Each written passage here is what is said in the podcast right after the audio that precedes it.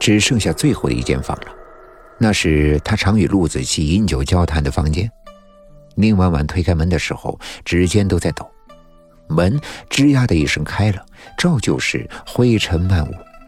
可宁婉婉却没有再被呛到，因为那一瞬，她连呼吸也忘了。她终于见到了陆子琪。陆子琪仍旧是身着白衫，坐在长桌的一头。手边是空了的酒盏，只是他没了声息，身上的伤痕交错纵横，仿佛是要把这个白玉一般的人生生的砍碎了才罢休。宁婉婉怔住了，因为那是他自己的剑法。他终于想起来了，为何他浑浑噩噩？为何他不记世事？为何他不知年月？为何他分不清梦幻与现实？不是因为他被追杀，是因为他走火入魔了呀！他和阿爹一样，走火入魔了。当时陆子琪救下了他，他却还是因为谢无真之事走火入魔。他被人追杀，又不欲连累陆子琪，便离开了此地。他终于明白。他为什么会在一连串的梦境里去见尸山血海？因为他真的杀了很多的人，他是货真价实的血衣女。他还杀了陆子琪。他愣愣的看着陆子琪的尸体，他明明知道是自己杀了他，却发现他无论如何也想不起来自己是什么时候杀了他。他走火入魔了，他不记得了。宁婉婉忽然笑了，笑出了泪，笑弯了腰。他忽然觉得那些正道之人说的对，她就是魔道妖女，她就是忘恩负义，她就是罪无可赦。看呐，他连自己的恩人都杀，他连陆子期都杀。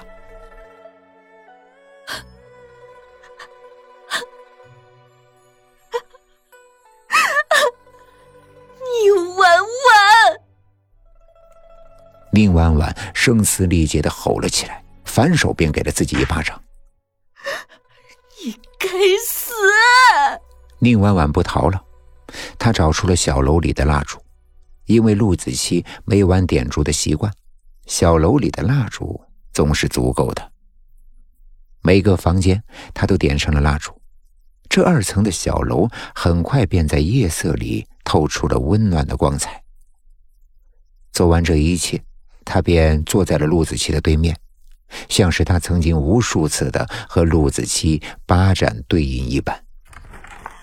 宁婉婉推开了窗，瘦西湖的景色依然那么美，碧波荡漾，月色满地。他在等。谢无真果然没让他失望。没过多久，武当的弟子便将这小楼团团围住。他在其中还看到了武当掌门。所有武当弟子都看见了临窗而坐的宁婉婉，却没有一个人敢轻举妄动。他看见谢无真站了出来，也不知道和武当掌门说了什么。只见掌门点了点头，谢无真便独自走了进来。看见谢无真的那一瞬，宁婉婉忽然觉得心口微微发疼。谢无真虽然是未曾受伤。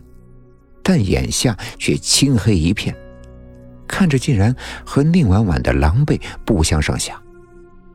他进这个房间的第一眼，便看到了陆子琪的尸体。宁婉婉冲他扬了扬眉，道：“不用问了，我杀的。”可谢无真听了，只是微微皱眉，什么都没有说。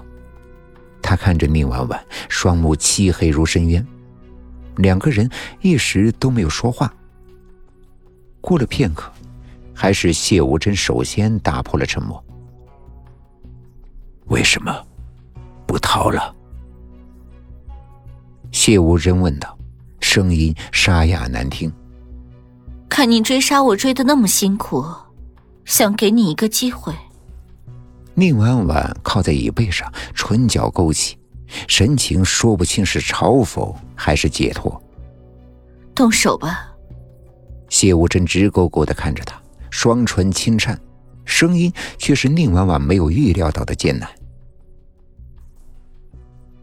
你想死？你不是一直想我死吗？宁婉婉冷笑一声。现在我给你机会，你怎么还问这种话？谢无真没有说话，只是深深的看着他。过了半晌，忽然道：“当年我无意欺你，是师父之意。